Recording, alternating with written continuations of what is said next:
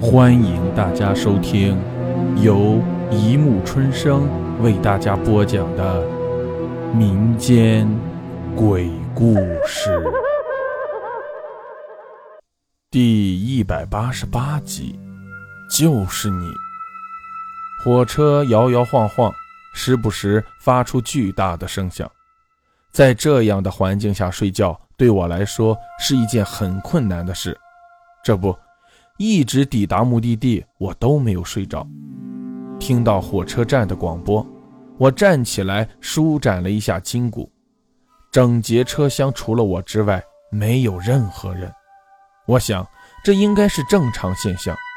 深夜的列车，即使一个人也没有，都有可能。走出车门，我打了个寒战。天很冷，让刚刚还处在温暖车厢的我无法适应。车站很冷清，因为这一站只有我一个人下车。一下车，我看到了一个车站工作人员，他就站在车门右前方，离我四五米，是保证乘客上下安全的人员吧？但在深夜似乎没有必要。我们互相对视了一眼，之后我便看到了他身后的景象。我看到了一幅诡异的画面，他的身后是另一个站台，没有列车，却整齐地站着一排女人，她们背对着我，有的人穿着学生制服，有的人是上班族的打扮，还有的人是休闲打扮。我数了一下，有七个人。尽管无法看到他们的脸，我却能感觉到。他们不用转身也能看到我。我看了一下时刻表，下一列火车还有一个小时才会来。这七个女人没有任何理由会出现在这里，除非……我马上知道了工作人员站在这里的理由。原来传说是真的。我浑身直冒冷汗，忍不住地握紧了行李。不要看了，快点走吧。站务人员看到我的表情，说道：“我默默点了点头，往车站出口走去。来这里之前，我在网上看过这个车站的传闻，这里曾经发生过一起连环杀人案，受害者皆是年轻女性，凶手是从外地来的，杀了八个人后乘火车离开。后来，那些受害女性就出现在站台。”观察每一位旅客，看到他们的反应。如果是真正的凶手，在下车后看到他们的背影，就会感到恐惧，而他们就能感受到凶手的恐惧，这样他们就能找出凶手。还好，什么事情都没有发生。我走出车站，运气很好，车站外还有一辆出租车。我上车之后。看到司机一边开车一边打着哈欠，我很担心他会把车开到沟里去。为了提神，我就跟他聊起了车站的传闻，并且告诉他我刚刚看见了那些女人。而司机则说：“哎，那个故事啊，在我们这儿有很多版本，你要不要听听？”在车上也没事情，我就听司机说了起来。以下就是司机大哥说的版本。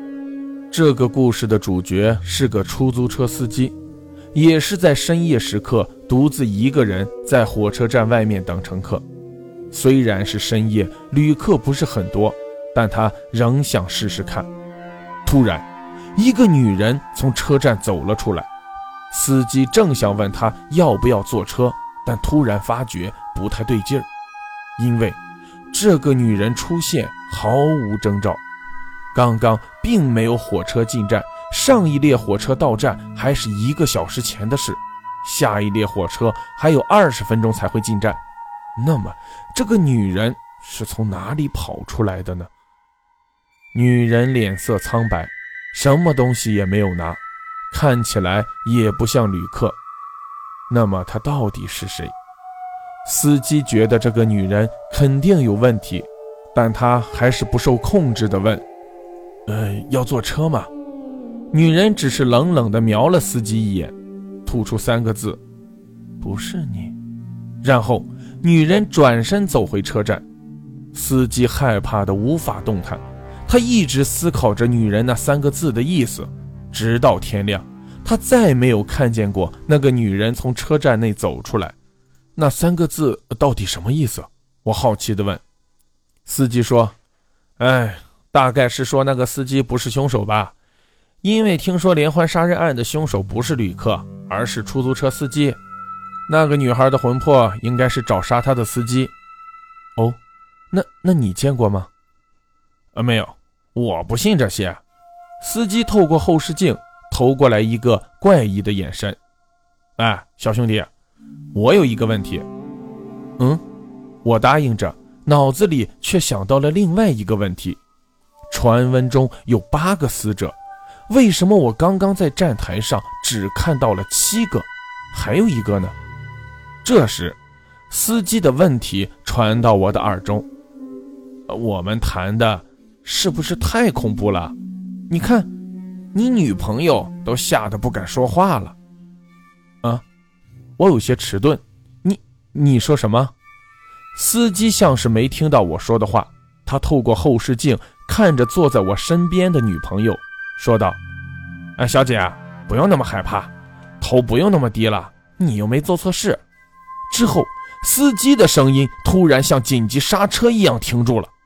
我感觉司机仿佛看到了那个女朋友，而他认得那张脸。一个哀怨的声音在车内响起。就是你。好了，故事播讲完了，欢迎大家评论、转发、关注，谢谢收听。